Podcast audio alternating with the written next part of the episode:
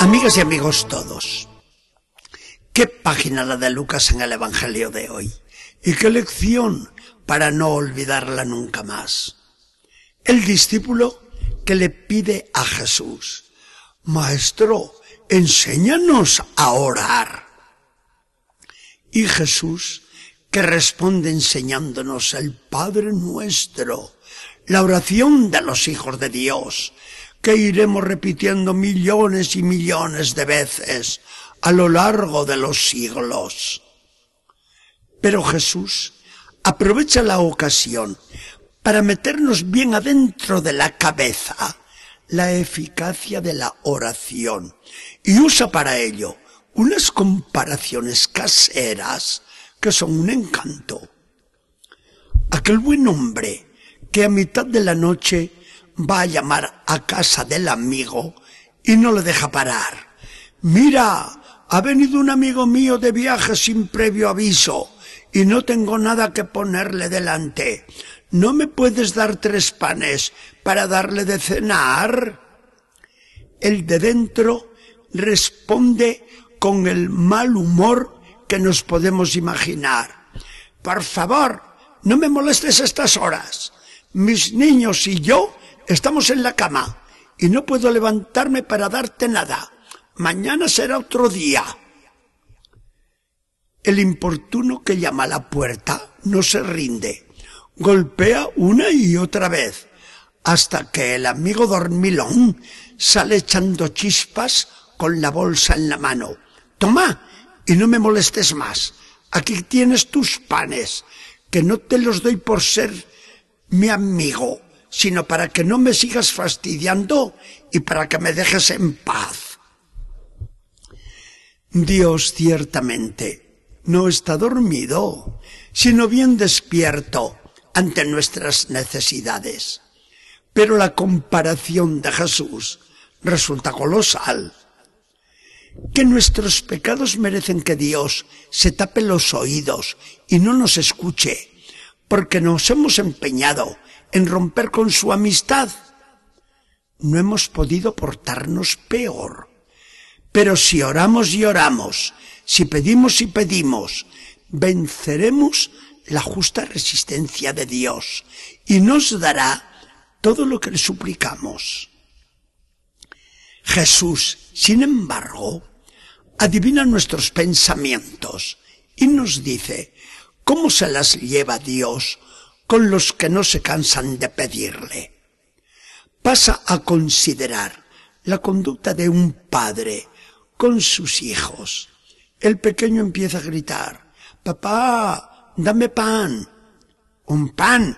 Toma una piedra y cállate. Papá, que quiero un pescadito. Un pescadito. Agarra esta serpiente y verás. Papá, dame un huevo. Un huevo. Ahí tienes este escorpión y que te pique bien. Jesús comenta este diálogo entre el papá y sus pequeños, sacando la consecuencia más grande. ¿Verdad que no hay ningún padre entre ustedes que haga semejantes barbaridades con sus niños? Pues si ustedes que son malos saben dar y dan siempre cosas buenas a sus hijos, cuánto más su Padre del cielo les dará el Espíritu Santo si se lo piden. Es imposible olvidar una lección de Jesús como esta. Esas comparaciones tan familiares encierran más pedagogía divina que todas las disertaciones de los teólogos en las universidades. Nuestro fallo está en que no rezamos, o rezamos muy poco, o rezamos mal, porque pedimos lo que no nos conviene. En realidad, pedimos a Dios piedras, serpientes y escorpiones, es decir, cosas solamente de esta vida y para esta vida, y que si las tuviéramos, a lo mejor nos llevarían a la perdición.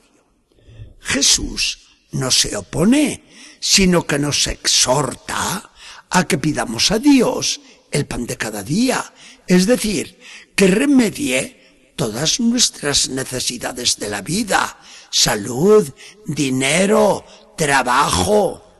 Lo debemos pedir en la seguridad de que la providencia de Dios no nos va a fallar.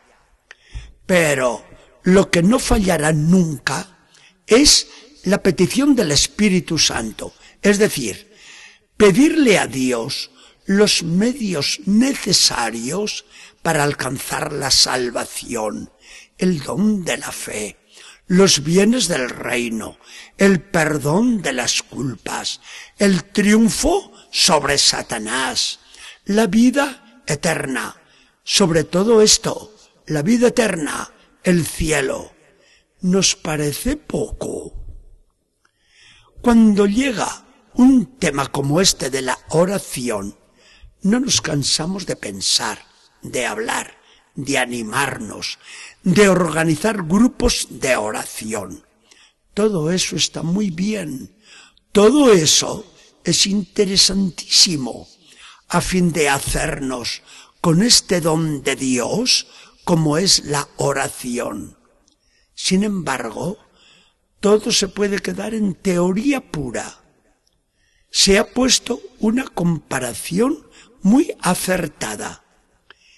¿Quiere usted aprender inglés? Déjese de métodos de inglés, que los haya montones y con ninguno va a aprender. Métase en una escuela o vaya a Estados Unidos donde no oiga más que inglés ni pueda hablar más que inglés y saldrá sabiendo el inglés perfectamente.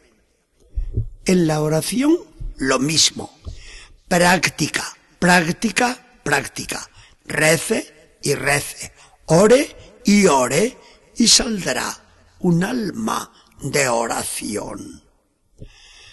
Señor Jesucristo, adivino lo contento que te puso aquella petición del discípulo. Enséñanos a orar. Es lo que yo te digo ahora. Enséñame, Jesús, a orar. Enséñame esta ciencia divina de la oración, que con ella tengo bastante. Tú has empeñado tu palabra de darnos todo lo que te pidamos con fe y con insistencia. Mira mi corazón, adivina mis deseos y dame todo, todo eso que yo necesito y quiero. Aunque lo que más quiero y te pediré hasta cansarte es tu gracia. Y con tu gracia, la vida eterna, tu misma gloria. Con esto me contento, con esto me contento, con ese cielo y esa gloria en que tú estás. Que el Señor nos bendiga y acompañe.